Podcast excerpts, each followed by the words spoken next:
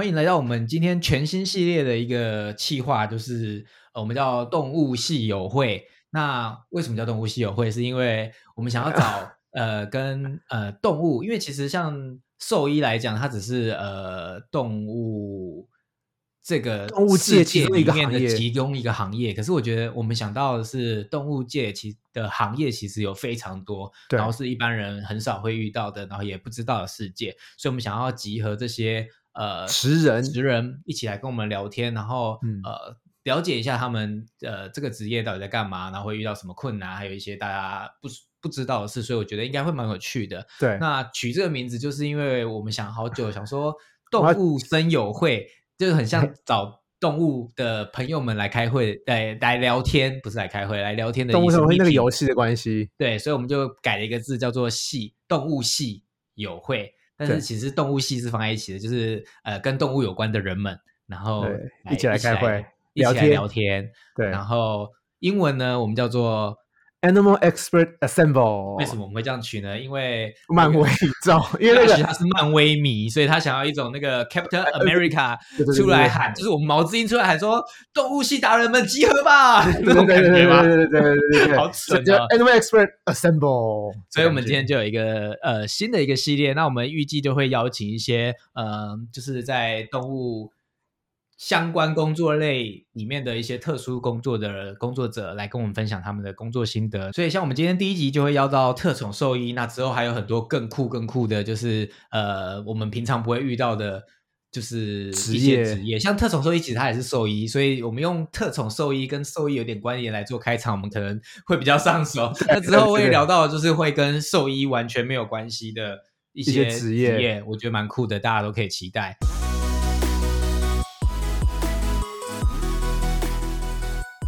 今天我们动物系友会的第一集，我们邀请到的是张雅婷医师。那张医师他是不看狗猫，他的专长是非犬猫宠物，也就是在台湾叫特宠、特殊宠物。那呃，今天就是要来跟大家分享，就是透特殊宠物它的不一样的地方在哪里。我们欢迎张医师。Hello，嗨，张医师看得很 看得很入迷，忘记自己被 Q 到了这样子。你帮跟大家自我介绍一下。呃，大家好，我是张医师，也可以叫我小沙，这这张医师好了，在节目上我们还是尊重一点，叫张医师好了。都可以啊，小沙医师，大家认识蛮多雅婷的吧？对耶，雅婷，雅婷去那菜市场叫雅婷，大概上万个雅婷会说我找我妈，找我妈。你干嘛这样说人家名字？就我觉得，我觉得我们会被那个观众骂、听众骂，太多雅好婷了。那在当进入主题之前啊，我想要分享，就是我觉得特殊宠物这件事，治疗是特殊宠物是一件很酷的一件事。为什么呢？因为我最近呃有订阅那个 Disney Plus 嘛，所以里面就我就搜寻一些，为了要做这节目啊，搜寻一些 跟动动物物有关系有关的节目。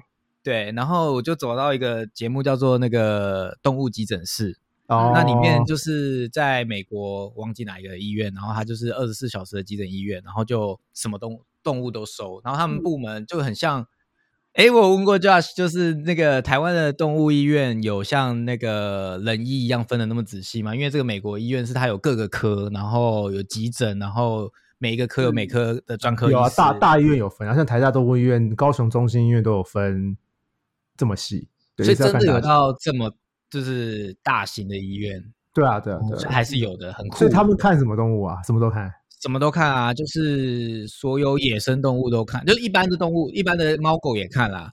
然后，但是动物野生园动物也去那边看动物园啊，或者是救到的动物啊。然后第一集就是老虎，也太然酷了吧！后有蛇，然嗯后我要分享的是，就是他帮那个雉，就是那个你知道台湾有一种东西叫做雉雉鸡吗呃什么什么什么，就拿来吃的那个鸟鸟蛋、鹌鹑蛋，跟鹌鹑一样吗？不是不是是那个台那个一千元钞票后面那个是啊，地质地质，地质的那个质。嗯哦，他帮那个痣的脚骨折做手术，然后可能它是稀有的一种品种，然后他在手术，因为他那个那个那个节目啊，他那个拍那个手术过程嘛手术，过程都有拍也太酷了，吧！会血肉模糊吗有？有有有有，他是没有马赛克的。然后我就想说，哇，他看起来就是一只鸡腿啊，他在帮鸡腿缝哎、然后我想说，那不就是人吃的鸡腿吗？然后他在那边帮他缝，可是其实人家是是很特殊的生物啦，所以一定要把他的脚接好，他才可以就是正常的生活，很伟大。嗯只是我在看那个画面，想说为什么他要缝鸡腿呢？那所以我觉得那个特宠医师真的很厉害，就是他们要那个面临的就是四面八方各种每天不一样的惊喜，就是今天来了就是一个很酷的动物，他还是要帮他解决他的问题这样子。那我们等下可以嗯仔细的来跟那个张医师聊一下，就是有关这些内容。那第一个问题当然就是都还没有让来宾讲的话，叫对啊，你话好多哦，我觉得他有感而发。很想要分享这个啊马上就想去看 Disney Plus。啊！我真的呃，我我我请 Josh 去看，他就说哦，我上班都在看动物，我为什么下班还要看动物？然后结果是我自己看的仔细，但是我觉得还蛮酷的，里面有很多很酷的生物。然后所以今天就要来分享你的很酷的部分。那这就是我们这个系列想要分享，就是让大家了解每一个跟动物有关的职业在做什么这样子。嗯那第一个问题就是，诶，特宠兽医跟动物园兽医的不同。呃，在台湾的话，我不知道国外是怎么样哦，国外可能可以请 Josh 分享这样，但是在台湾，呃，动物园兽医是公务员，所以你除了要考上兽医师执照，你还得要考公务员的那个真的假的？证明，对对，你得要考国考的，对啊，所以不同地方就是我看的动物是可以被养在家里面，一定要可以被养在家里面哦，但又不是狗猫的所有的动物这样，哦鳄鱼可以养在家里面吗？可以可以吧？可以，可以，是不是只是指就是非保育类？没错没错，只要是非保育类的嗯都可以。嗯，嗯然后、那哦动物园就是反正能被放进动物就被放进动物园那些动物，诶，那我要举手。所嗯以如果有保育类的来，你是不能收的吗？是这个意思吗？不行不行，不能。会怎么样？会有法律哦。呃，基本上保育类是不能饲养的，我不会有问题啊，我我行使医疗行为不会有问题，嗯嗯嗯但是饲养的那个人会有问题。但是我们也不去他今天举发啊，啊这个是重点啊。确实，他今天带了一只保育类来给你医，你要医他吗？还是你需要转介到动物园？呃，还是会医啊，还是会。嗯，哦，但总而言嗯之、g e n e r a l 来说，你应该是只能医非保育类的宠物。嗯所以有人带保育类动物给你看过吗？你干嘛问这种这是不是不能？黑暗的问题？张医师说什么？张医师，这是不能说吧？哦，好好，不要说，不要说，不要说。那好，假如撇除动物园，那像那些野生动物中心，像什么六福村啊，他们的兽医就不用考国考吧？就就是还有什么远雄啊，还有什么绿世界啦，还有什么什么那些的兽医师，就只是也是特宠变成的吗？还是他们也是野生动物兽医师？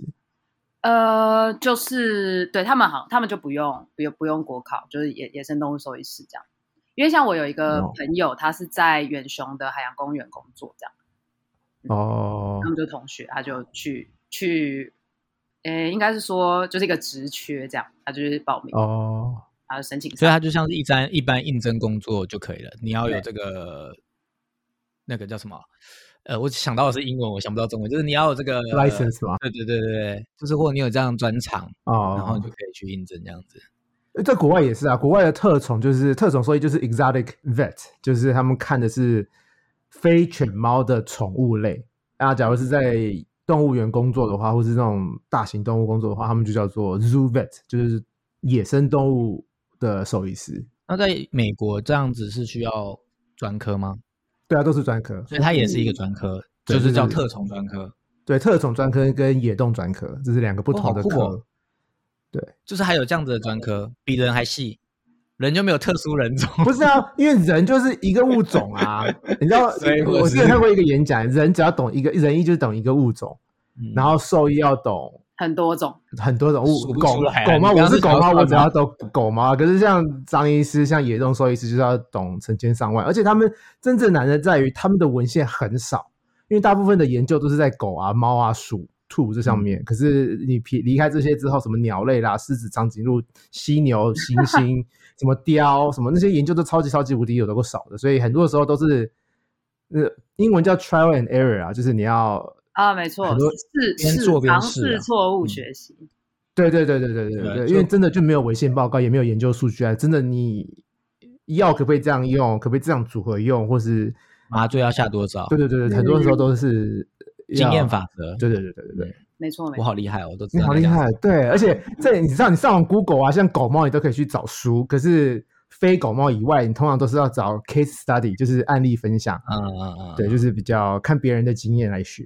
可是可能就是一两只是这样做，然后我们就试试看。我好奇，哦这段不是应该是张医师讲，为什么是你在讲？哎，对，对不起，干嘛抢别人台词？你不是要访问来宾吗。对，然后我讲这么开心，对不起。好，不行，我要先回回来访问。那那个，我刚刚其实第一个问题应该是要问你为什么会走入当兽医这个行，因为应该从最起源开始问起才对。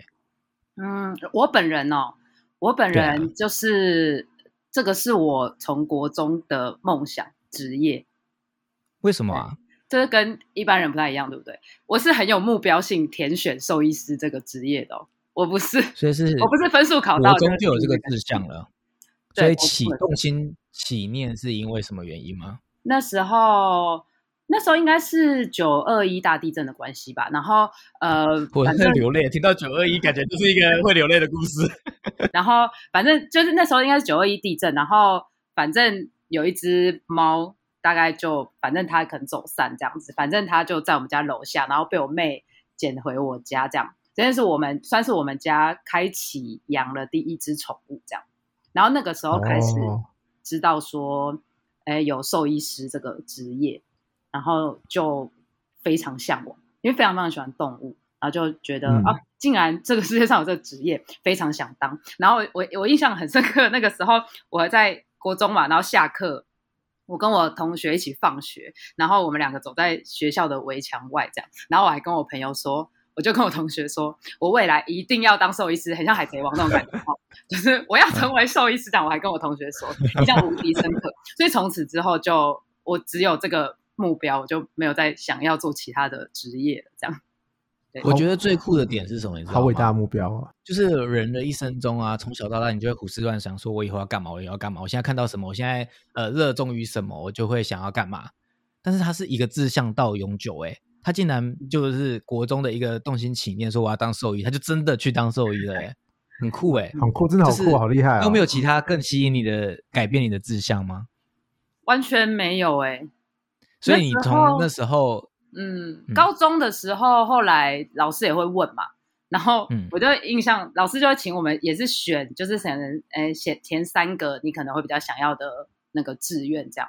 因为老师也会想要看你的那个分数分发什么的，然后去确认诶你可不可帮你合不合适落点预估可不可以这样子？对，然后我好像记得我也是，我好像前三个都是就是写，因为我我就是台北人嘛，对，然后那时候就都是写说，哎，台大兽医，台大兽医，台大兽医这样。然后后来没考上啊，不好意思哦，后来在念，嗯 后来念中心大学这样。然后，但是老师那时候还很担心哦，他还把我妈叫去学校这样，他就说，哇哎你女儿都只写这个，她如果没考上要怎么办？这样，对，三个都是写台大兽医对对对对对对对。哦就，是我真的没有，我就没有不那不做他想这样，我就只想要没有第二志向，就是唯一选择，没错，没错，没错，好坚定哦。嗯，就是因为你养了宠物，然后就想要当兽医，怎么会那么坚定？我真的觉得蛮好奇的，就是没有其他的特殊呃过程吗？嗯，没应该是没有了耶，就是印象最深刻就是就是这个，从此之后就没有想过其他职业。所以应该是本身个性就是不二不二，不会不会那个犹豫的人。那后悔吗？这好我都说吗？不想问这个问题，想说这样子好负面哦。我们这个系列是正向的系列，我们一起问问看啊。后悔吗？我觉得目前啦，就是以我现在的状态，我把它当就是兴趣来做的话，我是不会觉得很后悔。这样，曾经中间一段、诶是可以讲这个吗？曾经中间某一段，就是我刚真的当上临床兽医师的时候，呃，就是确实有很疑惑一阵子这样。跟想象中的不一样。呃，因为本来对我来说，可能我的那个想象就是，哎，我只要把医疗做好，然后，哎，我可嗯能我会一些技术，然后动物它，哎，就是然后我有一些概念，然后动物它们得以得到它们应该应应当受的一些医疗处置跟行为，或者是说喂教，我觉得就好了。就是我就应该对于这个职业，我的那个功德圆满。但但但是就发现我后来，我真的是很后，我我真的是当上临床兽医师，我才发现说啊，我从来没想过每一只动物其实都是一个人带进来的。结果最大啊变数人很重人要。你知道我我我那时候在那个我还没有考上兽医系，还在打工的时候，那时候我在兽医院当助理，然后我们老板就跟我说，你要进入这一行，你要有心理准备，因为这一行啊，动物只占三十 percent，七十 percent 是在处理人，不管是客人，不管是老板，不管是员工，你其实最主要的处理的对象其实还是人。真的很好嗯哎、你有接收到这对个？，对他有帮我先打预防针。我是真的当上医师的时候才发现的这件事情，我才发现。所以有一段时间，我觉得真的怀疑人生，因为我刚好提到，等于是我从小就这么想要做这个职业，这样，嗯，然后真的当上了，然后我才发现说太怀真的太怀疑人生了。所以我觉得有一段我是真的蛮疑惑的，这样就想说哦，那你怎么怎么怎么怎么厘清这件事情？怎么让你自己思绪比较我释怀。我释怀？我后来大概有有有一段有一年半的时间，我没有当兽医，我没有当临床兽医师，我就想说，稍微抽离一下这个职业，我试试看，这样看我能不能去哦做别的事。哇塞，就是兽医压力真的很大哈，所以需要到离开一年半，然后来确定自己可不可以再当兽医。我我知道，在之前跟你聊天的过程中就知道，其实兽医是在美国是自杀率蛮高的一个工作嘛。在美国医疗产业，兽医师的自杀率是最高的。本来在美国第一名是牙医，然后后来被嗯那个兽医师接住夺下先了座，夺下宝座。对，对啊，所以其实其实聊跟你聊这样做频道一年来，其实兽医啊，他不是我想象中的医生。以前小时候，人家都说当医生很厉害啊，当医生很崇高啊，或者是以前的工作排名，除了兽医以外，当那个诶、人生中的志向排名啊，或者是他的社会社经地位都是最高的。可是我不知道人医怎样，但我所接触到，听你讲，其实当兽医，它最重要的是，其实它就是服务业。对啊，因为你兽医师就是服务业。是服务嗯客人。虽然你是为了小动物，但是其实你要面对的是客人，所以你嗯如果服务态度不好，还会被克诉，即使你把它治好了。我跟你讲，就是呃，讲个黑暗一点的，就是你医疗再好，你的沟通技巧不好，啊，你的生意也会不好。是或是有可能被克诉。对，就是你医术再怎么厉害，可是你的表达能力、你的沟通能力一定要非常好才没行。错没错，我有同学就是很聪明啊，全班前几名，然后呃就很聪明嘛，然后教授也都很喜欢他，可是他的讲话就非常非常直，然后所以他的就不是个很被客户喜欢的一个兽医。对，嗯我刚刚刚不是说服务业嘛，但其实我我更觉得兽医超其实超像 sales。为什么？为什么？怎么说？因为我就觉得你就是要想尽办法把你的医疗行为，或者是说你的那个医疗处置卖出去，这样就是你要讲到对方他能接受，他要买单你的所有医疗处置啊。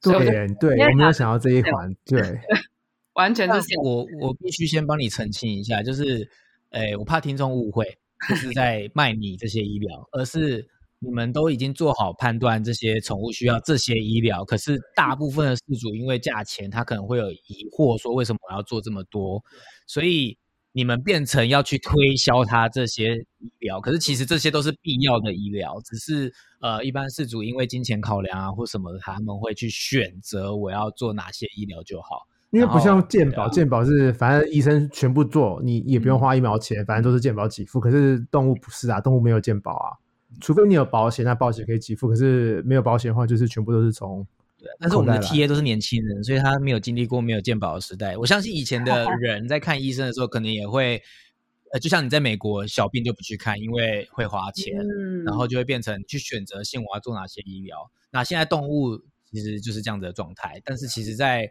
人因为有健保就，我有病就去看啊，要做什么都好，你要给我 X 光、MRI 都好，可是，在动物身上现在就是要花很多钱。那这是也是没有办法，是除非而且有动物。而且我们今天的主题是野生动物啊，这更没有健保，没有办法，也没办法 保险哦。啊真假的 对啊野，生动物没有涵盖在呃动物医疗上。特宠啊，特宠只。有犬猫才有。目前我刚刚以为张医师提野生动物是说我们离题我也是，太久了，我也是，我说 我们因为他把我拉回来，所以因此我现在要把它拉回来，我们要再继续聊。因为你刚好是我们这个系列的第一个来宾啊，所以顺便聊聊兽医这个职业，我觉得也是 OK，所以就继续聊下去。那其实现在回到就是你既选择了兽医，你的志向决定了，那最后怎么会走向野动这个呃特宠，特宠不是野动，特宠这个专场？呃，那个时候就是在学校里面，因为在在在兽医的学科里面，我们还是全部的东西都要学嘛。反正就生理、病理、药理，就是很绝很很嗯一般概括的常识知知识，这样是全部都要学的。然后差不多到我们大四才开始比较分科吧，再再更细分一些些。然后刚好那时候大三、大四有一个机缘到我们的呃教学医院的野生动物科去实习，哎。不算实习，是当工读生，所以去照顾。那个时候我们还有一个计划，是跟反正国科会有一个收容旧伤动物的计划，这样。嗯，所以那时候去帮忙当攻读攻读生，然后就有一个机会可以认识非常非常多不同的动物，最多的就是可能民众捡到的鸟类啦，哦，各种鸟这样，菱角鸮啊，呃，凤头苍鹰啊，然后猫头鹰，你说凤头什么？凤头？凤头苍鹰比较小型的鹰这样，老，我我以为是苍蝇，不是苍蝇苍鹰，哦老鹰，不是老鹰。谁要捡苍蝇啊？而且苍蝇要什么特宠啊？要什么医疗啊？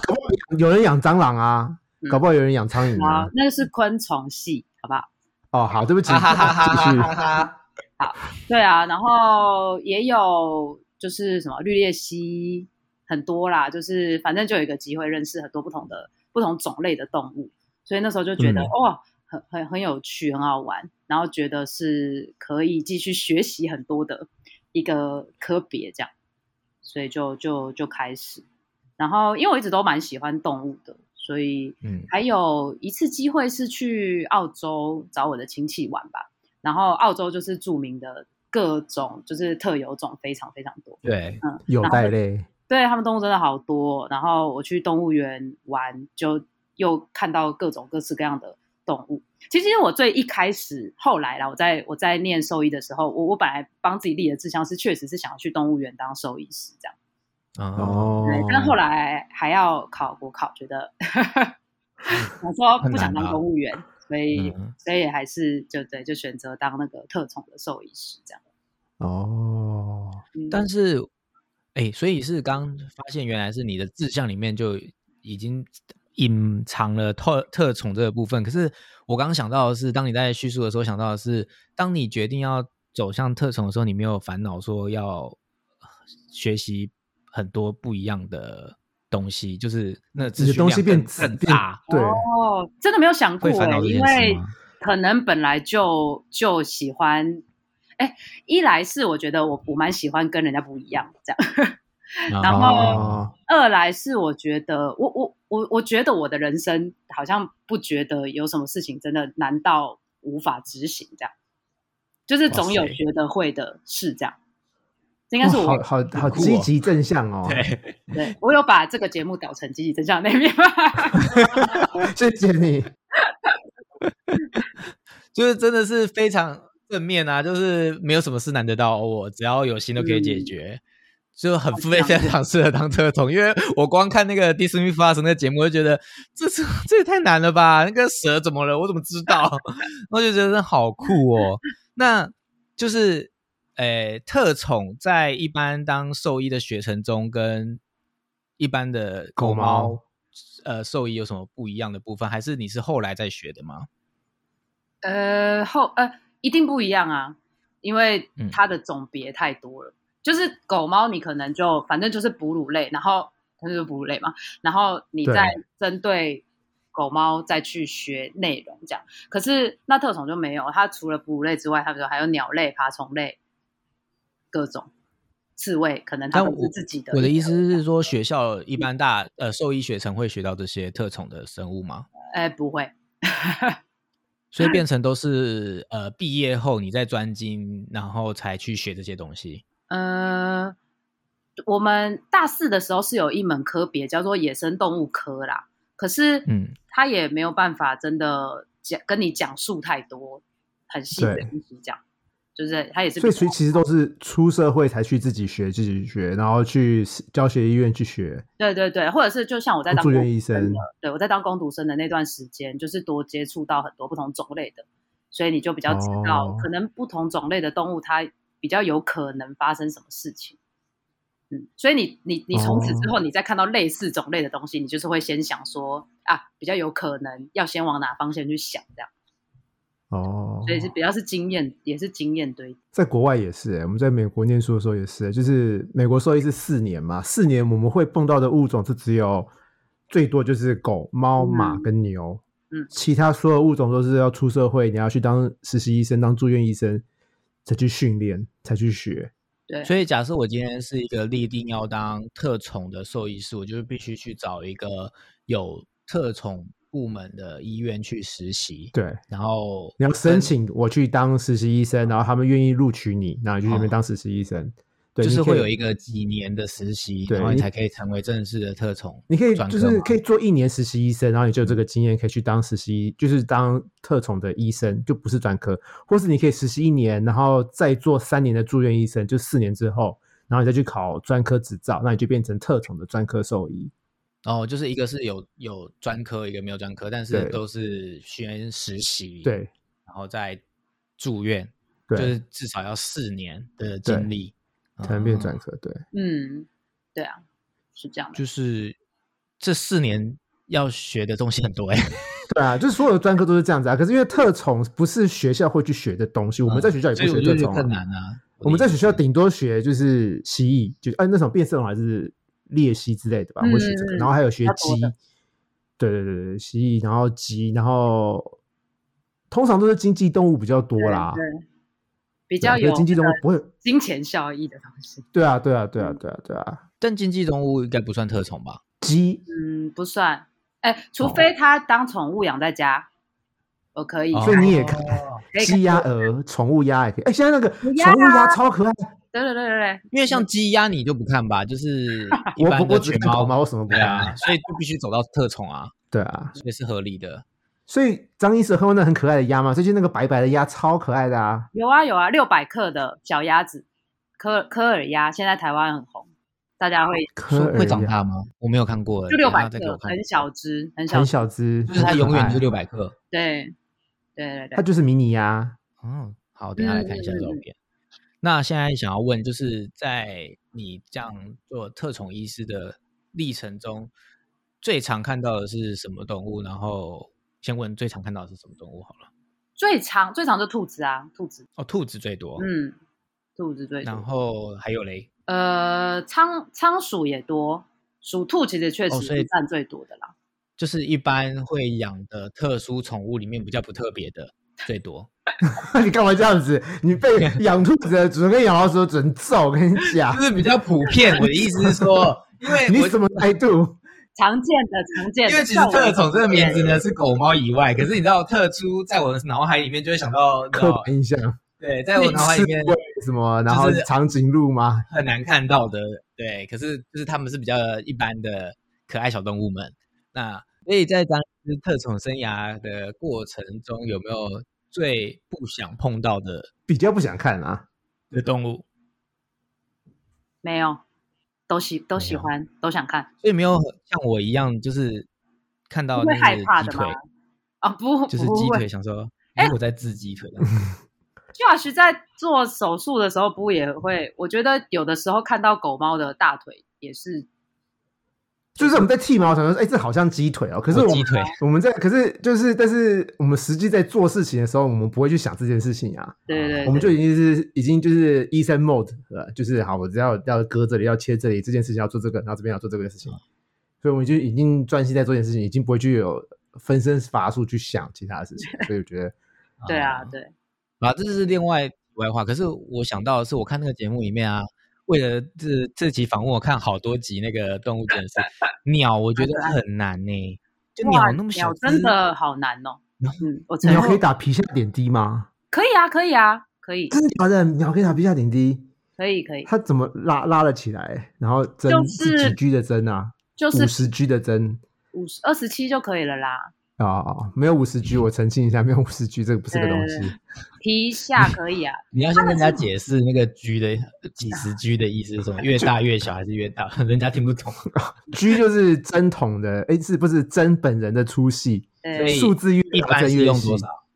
没有一般啊，就是看情况啊、我说正就是通常你会用到的在动物抽血大概二十四 G 吧。二十四嗯，对啊，啊。然后你刚刚说鸟是，二十七，就是差一点点而已啊，听起来还好。二七小很多，二七跟二四差很多，嗯二七细很多。对，嗯对，可以啦。那鸟还有什么特别的地方？因为我看那个节目好像说它不麻醉，好像会很容易有。手，这个特别吗为？什么啊？你说鸟是翅膀，就可以啊。对啊把它我们在问说医疗上有没有比较哦哦哦特别，不是说鸟本人好哦吗？哦哦，呃，对啊，麻醉也会比较特别一点，因为他们他们不是肺嘛，他们是哦，是啊，应该也算也也是啦，就是它不是像人或像狗猫那样子，什么左二右三还是什么的，就它不是肺叶的那种构造啊，然后他们是气囊肺嘛，没关系。我老实说，我都忘了这件事情了耶。是啊，大家就先是气囊肺？然后再来就是他们的骨头都是气骨啊，所以啊对他们的对对气体也可以储存存放在骨骨头里面的，所以他们才够轻啊，他们才能飞啊。所以他们可以插管吗？插管可以啊，可以可以可以。哦，嗯对我看张医师刚刚一讲他的肺泡，我就想起好几年前我在念书的时候背的那个那个生理图，哦，头好痛哦，我都忘了这些事情了耶。我是看了那个节目才觉得，哇，医鸟实在是一件很酷的一件事情，哦因为他鸟真的们好像很很容易在麻醉过程中就走掉。我我不确定那个原因，但是就是就是它这么小只，然后你要去开刀。我看到的是一只鸟，然后好像噎到还是什么？哦，不是，是那个喉咙气管气管长了一个东西，啊，然后他想要把它弄掉，所以必须要把它切开。然后后来发现，那个切开的过程中就走了，因为他好像就算是把那个弄掉，也是没有办法活。就是反正就是很精密的一个生物，然后你要去帮他做手术，就是好酷我觉哦得特种超酷。那你在就是特种生涯中有没有遇到你觉得治疗最酷的案例吗？治疗最酷酷啊，酷的是定义是什么？或者是你印象深刻跟，大家分印享象深刻，或者是你怎么会遇到这个动物？怎么会遇到这种？想到你会有有啦，最近医院有带那个狐獴来啊，狐獴可以养，对啊，就钉满吗？那狮子王钉满吗？钉满钉满，啊，好可爱可哦！以可以养啊，就反正不是保育类的嘛，就是可以可以饲哦养。那它有什么特殊的医疗过程？有什么特殊的发现或地方吗？嗯，我觉得我还蛮幸运的，就是第一只接接收到的那个狐獴，它个性蛮好的，嗯，很乖的一只就是小动物这样子。对啊，然后主要他们，因为我有跟六福村的朋友有有有做过一些交流，这样，那其实他们没有什么特殊会发生的疾病，这样就也也比较概概论一点啦，就是说，哎，皮肤病哦很简单的一些东西这样子，嗯，然后只是饲养狐獴比较大的问题是，他们是群居动物，你只嗯养一只会有一些行为问题，这样我都会建议主人不要只养一只，可以的话五只起跳。所以要么就不要养，要么就要养五只，就是基本的那个额度。哎，所以在适合。特宠里面碰到很多都是行行为上面的问题嘛，就是饲养方式导致的行为问题会很多吗？哦，对，会啊，非常多，几乎都是哦。我觉得我后来会也也比较喜欢那个特宠，有一部分也是因为这样，因为我觉得所有的医疗行为其实卫教都比医疗本身还要重要的很多。就是如果我们能够预先先预防一些事情的话，那其实那个疾病它可能甚至根本就不会出现。所以我我个人比较喜欢预防大于治疗的概念。所以在在遇上哦野生动物的或者是特殊宠物的时候，我会觉得说，哎，其实主人们只要把他们该做的，就是可能饲养管理啊，其实做完，他们都可以免除很多疾病的问题。那这些资讯主人要去哪里找啊？可以去哪里找？我觉得比较官方的资料会比较好一点。可能是你刚刚都说特宠和资料版就比没有饲养啊，饲养啊，我想的是医疗资料很难找，可是饲养资讯应该网络上找得到吧那？我一想说，如果就是像刚刚一般的比较常见的，应该资讯很多，可是像是更特殊的，可能就更少了吧？就是如果像是可是有些人养一般常见的蜥蜴，那个或是什么蓝蛇蜥啊、绿鬣蜥啊，或是绿鬣蜥不要养，嗯就是蓝蛇蜥啊，或是绿鬣蜥可以养，但是不要弃养，拜托，南部好多绿鬣蜥哦。就是养一些特殊宠物，兔子啊、老鼠啊，可是还有一些状况会是，我相信张医师很常碰到，就是他们饲养方法不对，可能日照不够，嗯嗯嗯嗯温度不对，冬天没有给他们保暖灯，或是没有保暖措施，或是躲藏的地方，或是水没有换，很多都是因为饲养方式或者为了饲料不对而造成的疾病。对像我知道有一些动物很容易维他命 C 不够，嗯嗯，是是是，对啊，这就是跟饲养的方式有关系。对那所以有方面就是只有一些呃要去自己去查一些官方的资料，是这意思吗？嗯，对啊，或者是说是就是写的人是兽医师这样，就是、嗯对对对对对，因为像我在那个中心动物医院的学姐嘛，她之前也会写一些部落格或什么之类的，就去看参考哦。兽医师写的文章，我觉得会比较好。那就是哦哦，补一个，就是你要养这个宠物之前，拜托先做好功课。就不管什么所有动物都是这样对，对啊，对啊，我刚刚突然想到一个问题，就是台湾的特宠兽医多吗？越呃，我觉得越来越多哎、哦，有一个大概的一个概念是台湾有多少比例，或者是真的不知道跟一般犬猫或者是大概一般民众要找特宠兽医是好找的吗？好好找好找，因为现在现在还算是有一些那个，他他开医院，他就叫做特殊宠物专门兽兽兽医院这样。哦，所以其实应该是不对啊，台北、台中、高雄都有，所以我印象中新竹也有，所以应该都是好找的。哦，好，那我想问一下，在就是工作中有让你觉得最快乐、最有趣，或者是最有成就感的事情是什么？最有成就感的事情就是遇到好的主人啊。所以又回到刚刚一开始讲的 那个服业这件事情务业的问题，只要主人好，一切都好，这样子。真的啊、真的啊，因为因为动物它毕竟不会跟你 argue 什么东西嘛，对啊，嗯嗯，那只要我们能够让那个医疗行为是可以，应该是说再凶的动物，我我我认为都有它可爱的一面啦。是嗯对，对对对，但是只要那个医疗行为是能够被持续下去的话，其实成就感都是好的。对啊，对。是不是兽医都会有这样子的心有戚戚焉啊？对啊，就是你你你做再多事情，可是要么就是主人态度不好，要么就是主人不听医嘱。那你做了再多事情，这个医疗行为也不会有太大的成效，因为主人就是就会灰心。对就是我为他做了那么多努力，可是你没有去 follow up，然后变成这样子就对。可是虽然说我身为医生，我也是本人也是要需要看病的，但是医生常常开给我的抗生素，可能吃个五天，然后就哎剩两天我懒得吃了，然后就不吃了，所以我自己也不听医嘱啊，所以。我知道这个是个 两难的事情，但是我还是希望大家听听医生的话。医生说这两个礼拜要吃完的药，拜托你不要隔天，也不要跳天，也不要不吃，就是把它吃完。对，要不然真的未来会有抗药性的状况出现。嗯，应该是我觉得最最不舒服或者是最难过的，就是听到主人说，就是可能动物它已经严重到某个程度，啊，主人说哦，我都不知道原来会发生这种事，这样。但那可能是在医疗的过程中，你本来早就已经跟他说好，你可能哦做不会发生什么事，对，所以就觉得哎，也希望这种事情不要被发生。嗯，嗯，真的。对啊。那在嗯那在工作中有什么东西是你觉得最有最辛苦或是最有挑战的？最辛苦或最有挑战，就是碰到不听话的主人啊。还是主人，这很有挑战 呢、真真的真的真的，但我真的觉得张医师是一个很坚强的人。就是我以为特宠应该要很焦虑，就是有很多不同的呃知识领域要学，可是他觉得最挑战还是主人，就是对呃再困难的呃动物来他都可以 handle，就是不想 handle 人，就是人才是最难的特宠生物。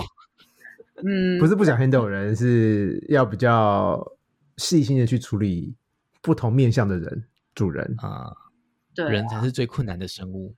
那这个呃特宠的领域里面有什么你觉得一般大众的迷失，或者你想要打破扭转的观念吗？呃，你说特特殊宠物的部分哦，呃，在这个领域应该还是就是像刚刚那个 Josh 提到的吧，就是你在饲养所有动物之前，就真的要做很，就是要把功课做好，把所有的事情都准备好，嗯，然后不是只是因为，因为我觉得最多时候是因为可能一只小兔子或一只小仓鼠，它真的你很容易就可以取得这样。因为其实像南部，你还是什么搓搓乐，你就可以搓到一只这样，哦，真的假的？是真的。在台湾很，我在台北很少看到。我记得小时候有，对，对，就是那个还是可以哦，嗯就是你去那个，算不要说哪里好了，反正夜市搓搓乐是可以戳到一只仓鼠的这样子，然后啊，或者是说，夜其实就算对，其实就算是在外面，可能也许什么一百二十九块，你可以买到一只小兔子这样，嗯，但是当他们嗯遇上疾病，你你面临到一些医疗行为的时候，那就不是几百块可以解决的事情。嗯，嗯，所以不管是就我们在面对生命的时候啦，就是它都有它对吧、需要考量之处。这样，我觉得这是很想跟大家说的。嗯，我觉得你这个重点很好，因为你刚刚在讲这句话的时候，我刚刚心里想的是，这是一件很基本、很简单、很基础的事情，就是你要养之前，你哦，你要买东西之前，你都会先 Google 这个东西好不好了。那你今天要买一个宠物，你不用先知道要怎么养它吗？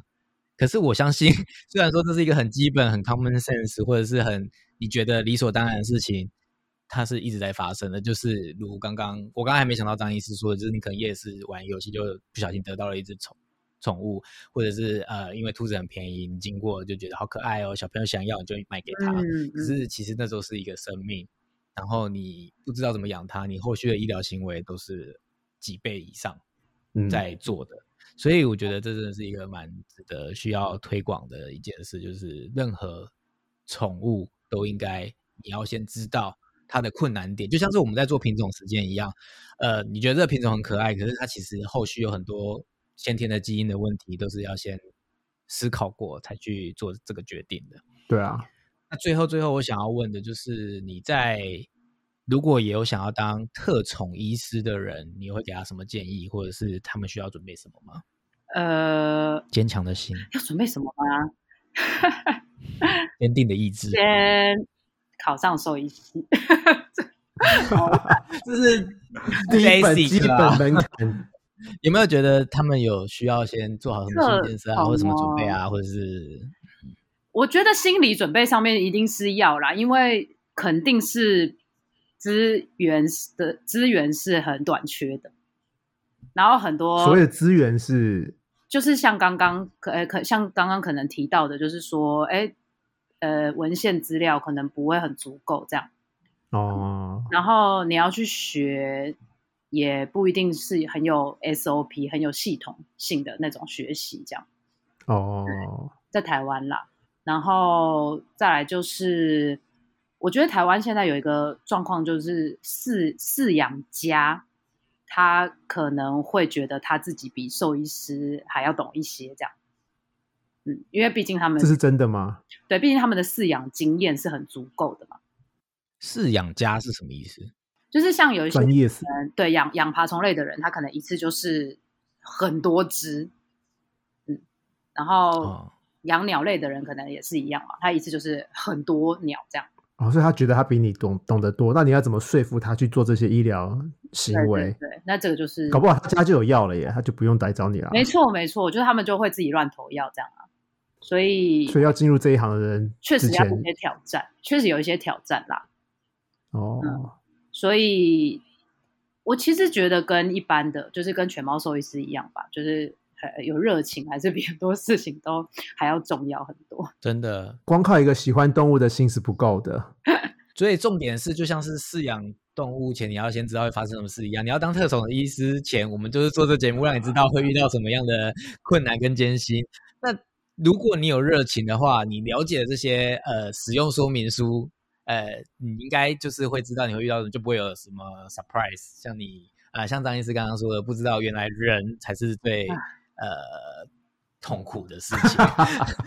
所以，如果你有这个坚定的心，你就热爱宠物，然后你又有热情，那我觉得就可以加入呃兽医或特宠的行业，然后继续为动物而做努力。那我们今天就感谢张医师来陪我们聊聊，就就是这个职业的呃有趣的地方跟辛苦的地方。